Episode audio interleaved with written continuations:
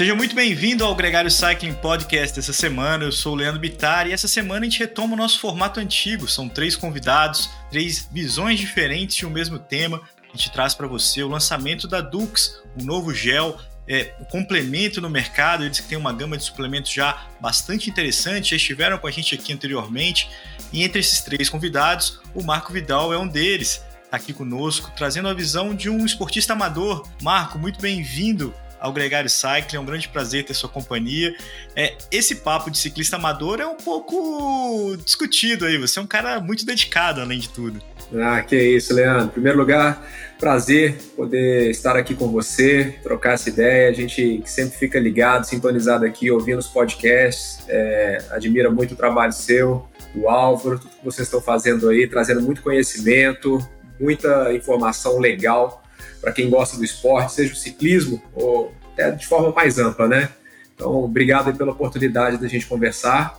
Agora, sobre essa questão aí, é o ciclismo amador mesmo, não tem dessa não. O que eu tenho aqui é muita dedicação, muita disciplina, paixão pelo esporte, são muitos anos. É, a gente acaba tendo a possibilidade aí de andar bem em algumas provas, mas sem dúvida alguma, o ciclista amador. Tem, quando você pega os profissionais aí, é outra coisa.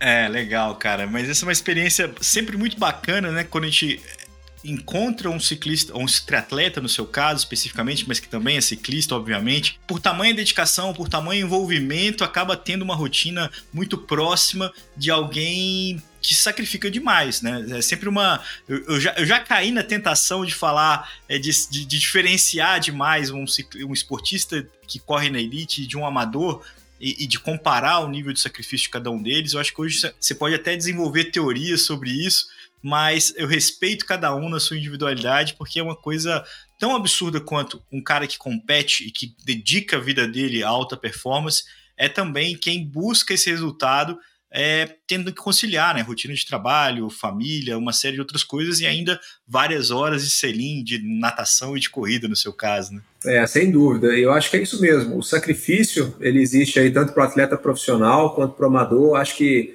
a, a, dimensão do sacrifício que é a esfera, né? Vamos dizer assim. Aonde que cada um está sacrificando que é diferente.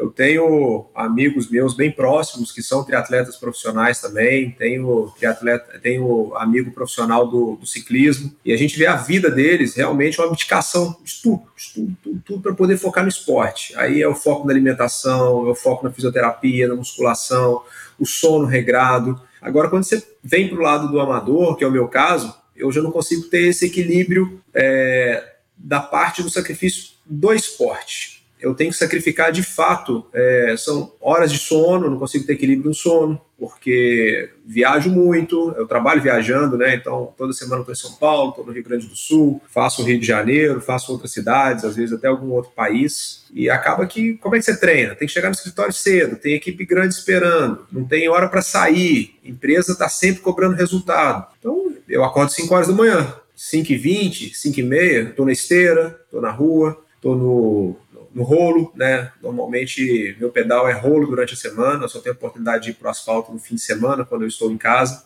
em Belo Horizonte. Então, o sono é muito sacrificado. Esse, essa é uma realidade. Agora, não dá para abrir mão do, do trabalho, não dá para abrir mão da família, casado, três filhos. Às vezes as pessoas falam, né? Ah, eu tenho esposa, tenho filho, tenho dois filhos, não tem jeito. Tem, tem jeito. Você tem que colocar as prioridades para você, né? Se for uma prioridade, você vai fazer. E, e, nesse sentido, conta um pouco da sua experiência esportiva, assim. O, o Nicolas até costuma brincar num tweet, mas é pode ser um pouquinho mais do que isso, assim, é, da sua trajetória no esporte, é, principalmente no triatlon, que eu acho que é o seu esporte hoje é o seu esporte central, né? Hoje é meu esporte central, sem dúvida alguma, mas minha paixão pelo esporte é, começou desde pequeno. Eu fiz natação pequeno, fiz futebol, fiz tênis, fiz tudo que é, pai e mãe colocam as crianças na escolinha, né, para poder desenvolver aí, é, seja questão social, seja questão mesmo de é, dinâmica, e eu acabei me desenvolvendo mais na natação e no tênis, né, eu desenvolvi bem na natação até 13, 14 anos, aí meu pai não queria que eu seguisse na é, viagem com equipe, perder escola, fim de semana fora de casa, joguei tênis, e depois que entrei em faculdade, parei muito com essa questão de conseguir fazer ter uma rotina, uma dinâmica de prática, esportiva. Acabei me reencontrando é, no final da faculdade com o triatlo. Por quê? Né?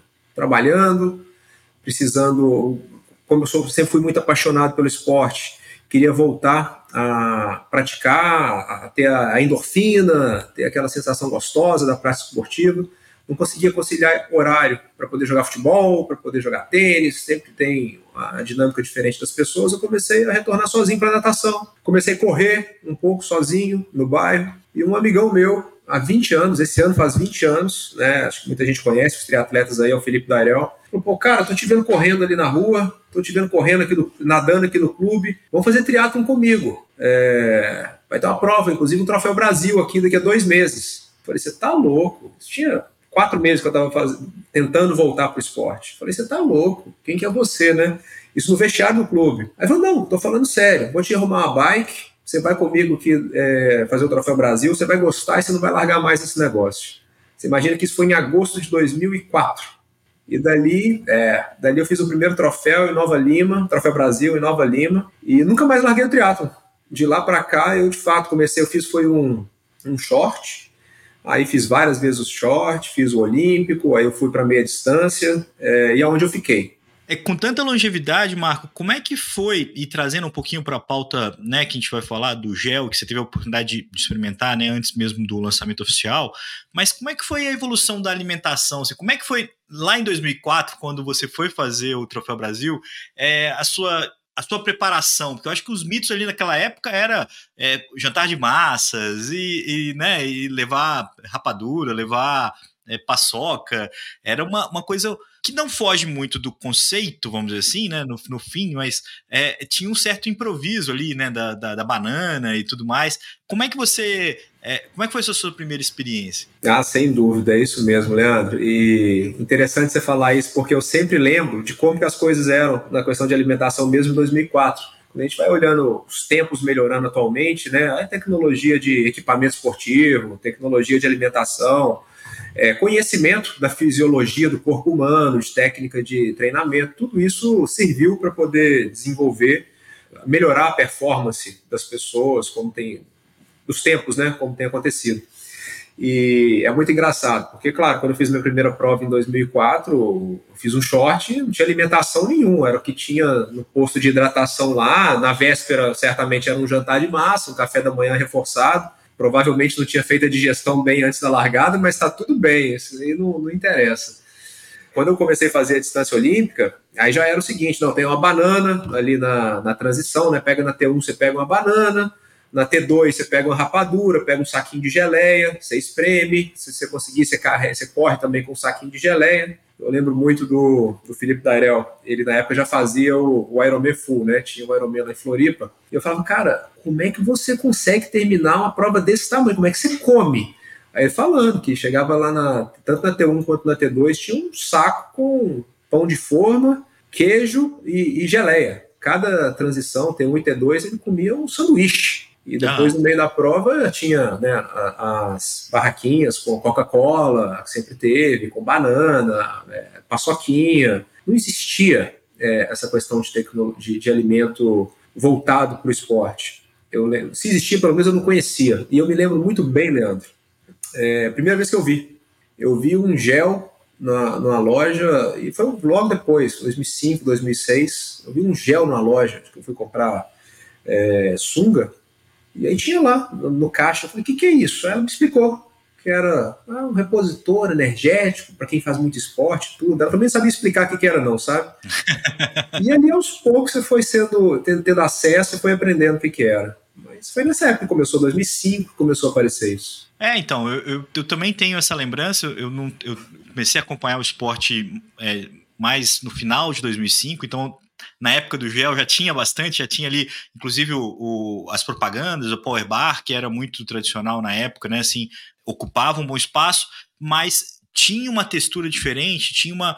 E, e a sensação que eu tenho é que sensação porque eu não, não, estudo isso, mas a evolução foi muito nítida, né? Os últimos anos a gente viu a, a mistura de carboidratos diferentes, a gente viu uma busca é, por, um, por uma ingestão cada vez maior de carboidrato. Acho que é uma preocupação que é, você deve ter também acompanhado é, com seus né, treinadores, com seus parceiros, para poder preencher ali, né? Não, não tornar, eu acho que é uma grande, do, do ponto de vista do amador, é não colocar tudo a perder por não estar bem nutrido né, durante o, o evento. Acho que isso é mais do que a, a performance é, perfeita em si, né? É não, é não vacilar, né? Ah, sem dúvida. É, hoje tem muita tecnologia, tem muito conhecimento. O atleta amador ele consegue é, acesso aos mesmos equipamentos, à mesma, ao, ao mesmo alimento, né? Vamos assim dizer, que o profissional está usando.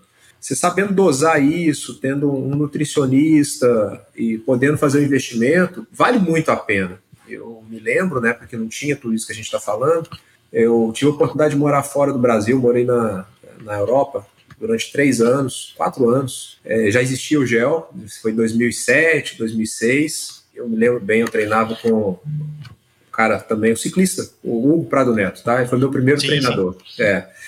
E eu lembro de eu fazer meus primeiros treinos de 100 quilômetros. E era um gel que ele me indicou para poder comprar lá na Europa. Não vou lembrar o nome agora, mas, ô, Leandro, era um negócio assim, desse tamanho. Era uma coisa impressionante. Ele falou: oh, você vai pegar cada saquinho desse, tem 15 gramas de carboidrato. Eu lembro da gente conversando.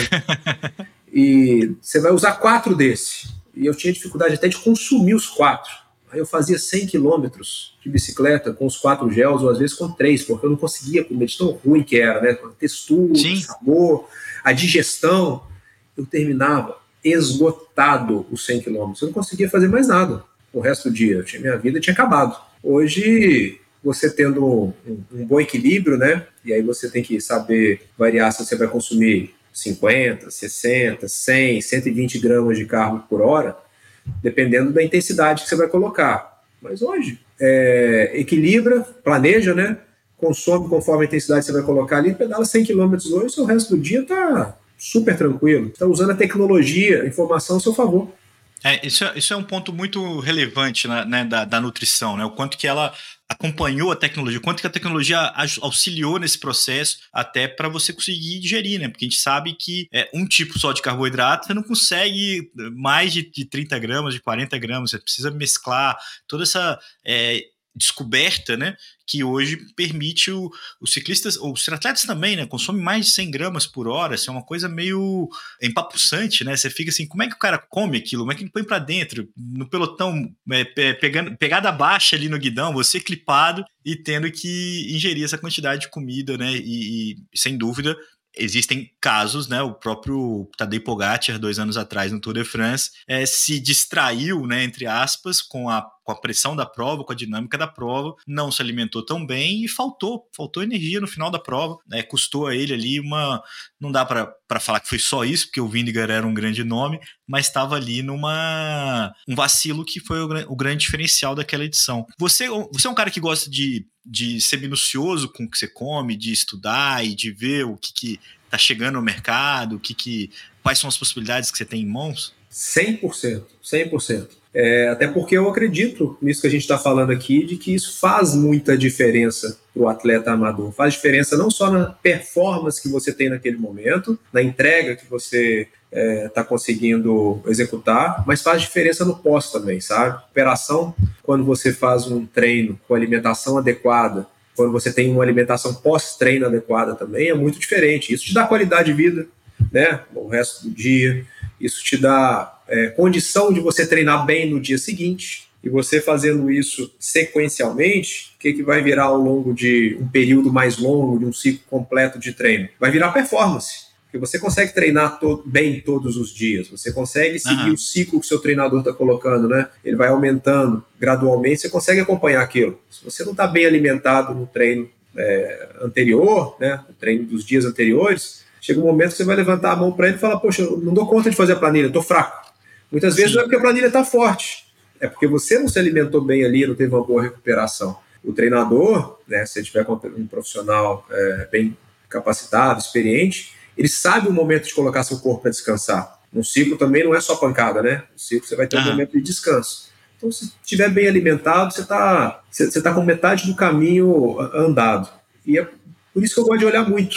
Óleo, óleo, óleo mesmo, né? Óleo, grama de sal, grama de carboidrato, tipo de carboidrato, é, proteína, tudo. Sou chato eu imagino que, que traga resultado realmente. E, e, eu lembro do Álvaro falando muito, né, dessas conversas que a gente sempre, sempre é tema aqui, né, o, a suplementação, né, do quanto que a suplemento veio da indústria do remédio, né, e depois é, tem se aproximado mais de um consumo mais próximo do, da comida de verdade, né, é uma comida de verdade otimizada, vamos dizer assim, você tem ali um sachêzinho, mas ali não tem nada tão sintético, ou cada vez menos sintético, para você poder também colocar coisas boas, vamos dizer assim, no seu corpo. Como que você lida com a suplementação em si? É, é uma coisa que você tá comprado, tá faz sentido para você ter ali na sua rotina também, é, ou você costuma evitar sempre que algo pode ser substituído por uma comida de verdade? Leandro, eu acho que a questão da suplementação ou a comida natural é, é, tudo a questão de equilíbrio. Na vida não pode ser tudo uma coisa ou outra. Acho que é isso, é, isso vale para tudo, para tudo, todos os aspectos da, da nossa vida. Então, para uma pessoa que faz esporte, que pratica esporte com regularidade, está buscando performance, é provado também você tentar buscar a reposição de proteína, de carboidrato, minerais, vitaminas, somente através de alimentação natural, você provavelmente vai ficar com déficit de alguma coisa, né? É, não tem ainda essa fórmula que permita. Então, a suplementação, ela é desejável, não tem dúvida nenhuma. É, e muitas vezes ela é desejável sobre o aspecto de te manter saudável, quanto sobre o aspecto de praticidade, né? Por que, que na bicicleta você vai é, usar um carboidrato é, líquido ou um gel, na corrida você vai usar um gel e não um alimento sólido para mastigar? É mais prático, porque é mais, é mais fácil fazer a digestão é o que vai te dar a resposta imediata. Então, é, é ingestão momento e digestão. Isso, gestão de gestão. Agora, vai no café da manhã, você não vai tomar um gel no café da manhã, pô, tem uma banana, né? Tem frutas saudáveis que você vai conseguir colocar com o café. É tudo a questão de equilíbrio, tudo é questão de equilíbrio. Agora, eu viajo muito, igual a gente falou aqui. Certamente eu levo é, suplementos saudáveis, barra de proteína, sempre busco complementar a praticidade ao invés de comer as famosas tranqueiras, né? De lanchonetes de aeroporto. É, o, é, é, sempre uma, uma boa escolha. Agora, a sua experiência com o, o gel da Dux, esse gel que está chegando ao mercado agora, é, ele já tem um longo processo de desenvolvimento, né? Eles gastaram um bom tempo aí para achar um produto que eles consideravam é, bom bastante para colocar o logo deles. Você teve a oportunidade de experimentá-lo. Conta um pouco para mim como é que foi essa experiência. Para mim não, né? Para todo mundo que tá te ouvindo aqui, é, essa experiência é, foi no, no meio de Maceió, foi, foi uma prova, né? Pois é, foi, ô, ô, Leandro. Aí eu vou falar aqui talvez o que eu não devesse falar. Eu vou Vou, vou, dar uma recomendação, não uma recomendação, vou contar um fato de algo que eu não recomendo que ninguém faça, mas eu fiz, né? Talvez a pessoa depois de 19 anos aí, na época eu tinha 19 anos de triatlo, fica mais largado, fica mais relaxado com algumas coisas, embora, igual eu te falei, eu sou muito caixão. Confiança, rapaz. Você estava confiante do que você estava fazendo, que, do, que o seu risco não era tão grande assim. Era Talvez. muito mais seguro do que uma tranqueira da padaria. Aquilo ali, aquilo ali estava o seu perigo, né? Acho que aí você matou. A confiança na marca, sem dúvida alguma, pesou, né? O que, que eu fiz ali? Foi 70.3 de Maceió, tá bom? Dia 27 de agosto de 2023. Visitando ali a feira da, da, da prova, tinha o stand da Dux, estava com o meu treinador, que é o, o Rodrigo Lobo, é, parceiro da Dux, e a gente ficou ali um tempo conversando e tudo, todo mundo ali na, na, na tenda, e aí o pessoal falou, falou, não, toma aqui, Lobo, toma, já tinha uma, uma quantidade grande de suplemento separado para ele, e falaram, ô Marco, pega aqui, ó, leva também, a gente está em fase de testes aqui do, do gel da Dux, leva para você. E me deram duas caixas do gel. Isso era na sexta ou no sábado, não vou lembrar, mas véspera aí, um ou dois dias antes da prova. Você acredita que eu tirei a suplementação que eu estou acostumado a usar, que estava na minha mala, prontinha, e eu fiz a prova, a parte da corrida, que é onde eu uso o gel. Eu levei o gel da Dux. Falei, nossa senhora, gente. Depois eu falei, né? É totalmente ao contrário. Você tem que usar o suplemento que você está acostumado a treinar. Sim. Eu levei o gel da Dux. E eu normalmente não tenho muito problema aí de, de, de, adaptação e me adaptei muito bem. E pelo contrário, eu falei, gente, não é que ele é sentir sabor agradável, textura agradável, fácil de é, abrir, né? Porque a gente já tem alguns que às vezes você até pode gostar do sabor, só não dá nem para abrir. Você briga Sim. com a embalagem, super fácil de manusear e tudo. E depois eu tive a oportunidade de ficar com, com o consumo dele mais uns dois meses. Então eu usei muito gel. É, agora que ele está voltando para o mercado, já certamente vai ser agora para o meu ciclo. Estou treinando para Florianópolis, vai ser o, o meu produto para Florianópolis. O, por curiosidade, o fato de você evitar, né, de se propor a ir para o full, é, tem uma, uma, uma, questão física, tem uma questão mais de tempo? O que, que passa pela sua cabeça? O que, o que poderia mudar a sua, sua percepção de hoje não participar dos Ironmans é, tradicionais, vamos dizer assim, né? O completo? Ah, eu acho que é uma questão de é, dinâmica de, de, de, rotina, né? A dinâmica minha de vida, eu acho que ela é incompatível. Acho que eu já ando muito no limite. É até por isso que eu escolhi reduzir para fazer um, no máximo dois meio Ironmans por ano. Eu fico fora de casa é, a semana toda. E aí, quando eu estou em casa, sábado, domingo, eu, eu amo família. Tenho três filhos, uma esposa que a gente está junto há 19 anos. É, e eu gosto de dedicar o maior tempo possível para eles. E quando você treina por meio, você já volta para casa 10 e meia, 11 horas da manhã, e eu que fico pouco tempo em casa, eu, eu, às vezes, eu sinto, né? Falo, pô, perdi um tempão aqui com a minha família. Imagina os meninos pequenos. Pô, papai chegou de viagem, cadê, acordou, cadê papai? Papai já tá pedalando, aí papai voltou, tá na hora do almoço, tá cansado. Uhum. Como é que eu vou fazer o full? Eu vou voltar para casa duas, três horas da tarde, sabe? Que, que, nível de esgotamento que eu estarei com, com a família no fim de semana. Então, é, eu tenho a certeza, eu quero fazer o full mas vai ser num outro momento de vida, um momento que eu tiver numa dinâmica que durante a semana eu consiga equilibrar melhor, descansar melhor, a, a, talvez os filhos estejam crescidos, tem aquela fase ah. que os filhos nem querem você mais, né? você vai atrás dos meninos, o menino, não, pai, não, pelo amor de Deus, nem olha para mim. Então vai ser talvez nessa hora, não vai ser agora. Você vai acordar sábado de manhã para pedalar e eles não vão ter chegado ainda da, da balada, né? Tipo... Isso, exatamente. Eu vou sair para pedalar e falar, opa, deixa eu esperar eles chegarem antes de eu sair, né? Acho que é isso. Não, legal, cara. E bacana notar nessa sua conversa, não preciso nem te perguntar sobre isso, da certeza do esporte como um parceiro de vida, né? Uma longevidade, uma, uma constância aí é, dentro da sua, do seu dia a dia, né? Não tem dúvida. Eu, assim, é, tem aquelas estatísticas do Strava, né? No final do ano ele lança lá para você. E o meu sempre vem lá, dos 365 dias do ano, são 340, 345 de treino. É, então, é a confirmação disso, faz parte. É muito raro eu conseguir imaginar que eu vou sair da cama e não vou treinar. E quando é segunda-feira que eu saio para viajar, faço o máximo para poder conseguir treinar na segunda-feira à noite. E é tão importante para mim. Eu conheci minha esposa a nossa conexão foi pelo esporte. Né? Na época eu tinha acabado de fazer minha primeira maratona, estava né, naquela alegria, naquele orgulho. Encontrei com ela no aeroporto.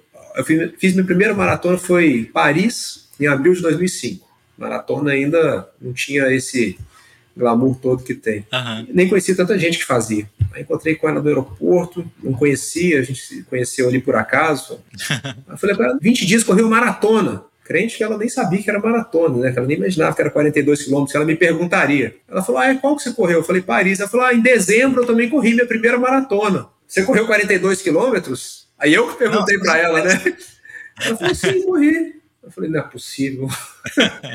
Aí a gente estava indo para Belo Horizonte, é, a gente tinha encontrado no aeroporto na Alemanha, coincidentemente tava, estávamos indo para a mesma cidade, aí coincidentemente morávamos na mesma cidade, Falei, vamos correr junto, vamos, vamos correr junto. Aí, ali começou, a gente está junto em 19 anos, ou seja, o link da conversa, onde deu liga ali e depois nos permitiu ter um pouco mais de tempo, foi a corrida. Que legal, cara, que legal. E, e você estava falando de viajar muito e tudo mais, a, a rotina de treino ajuda no, no seu trabalho é, itinerante, assim, essa coisa de estar tá em uma cidade a cada dia, praticar o esporte é uma forma também de conviver com essa saudade de casa, com, com o estresse do trabalho, com tudo, tudo é, é uma, uma boa fuga? Indiscutível. É uma fuga, porque é um momento, no, no caso como eu, né, aprendi a lidar com o esporte. É uma fuga porque é um momento onde eu preciso e quero me concentrar com o meu corpo, com minha técnica, com meu período de treinamento, conecto com minha prova-alvo, e ali eu estou certamente descomprimindo daquela pressão do mundo exterior, daquilo que eu vivo no dia a dia no escritório. E isso faz muito bem. E tem um momento também, e é muito comum eu fazer isso, que às vezes eu estou com determinado problema, uma solução para ser endereçado no mundo corporativo, que às vezes não sai na mesa de reunião, não sai dentro do escritório, das conversas corporativas, mas você busca um treino mais leve, um treino sem preocupar com o que você está entregando ali de performance, qual está seu batimento cardíaco, assim, eu vou passear, é o famoso Z1, né?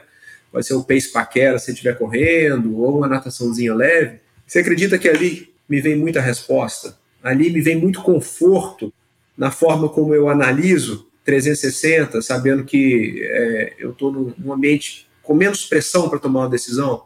O esporte ele me completa em tudo, tudo, tudo, tudo. E até hoje eu corro com a minha esposa, ela é maratonista ainda também, até hoje. Ela não faz triatlo, morre de medo de bicicleta. Nada ok, ela tem uma boa natação, mas você acha uma péssima nadadora, mas a gente corre junto até hoje. Então me conecta com a família.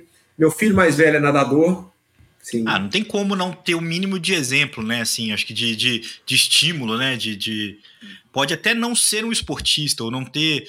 não se sentir com o dom de competir, ou a vontade de competir, né? Eu acho que isso é uma coisa que tem um espírito aí, tem uma vontade que é, que é, é sua. Mas é. O exemplo da, da prática é uma coisa inevitável, né? O exemplo arrasta, né? Ele viu, gostou, é, tá competindo, tá andando muito bem, tem 12 anos. E o mais novinho, que tem 6 anos, tá querendo também. Falar, ah, eu vou ter medalha igual o Edu, eu quero um quadro de medalhas igual esse. Ah, eu também quero subir no pódio. Então, sei, um, um já, tá, já tá encaminhado, sabe? Vamos ver o de baixo aí se, se vem no mesmo caminho. Pai fica orgulhoso, pai e mãe. Que maneiro, cara. Parabéns, parabéns pela história e muito obrigado pela sua companhia aqui hoje no, no podcast. É, é um, um prazer. Acho que a gente sempre brinca aqui que é sempre um convite, uma porta aberta, é uma, é uma chegada sem, sem saída. Assim. Com certeza a, a, a casa está sempre aberta aqui para você, para a gente né, conversar mais vezes sobre o ciclismo, sobre o esporte, sobre o triatlon e, claro, todas essas conexões né, que o esporte faz com a vida, com o pessoal, familiar, com o trabalho. É sempre muito rico uma oportunidade de conhecer uma história assim. Que é isso, Leandro. Eu que agradeço demais a conta, a oportunidade de estar aqui batendo papo com um ídolo meu aí também, tá certo? Uma ah, referência. Prazerzão estar aqui com você, uma honra. Muito obrigado. É, lembrando a você que esse podcast tem outros dois episódios que você pode acompanhar na hora que você quiser, em sequência ou separado, e que complementam a, a temática da, da semana. Um grande abraço para vocês e até a próxima.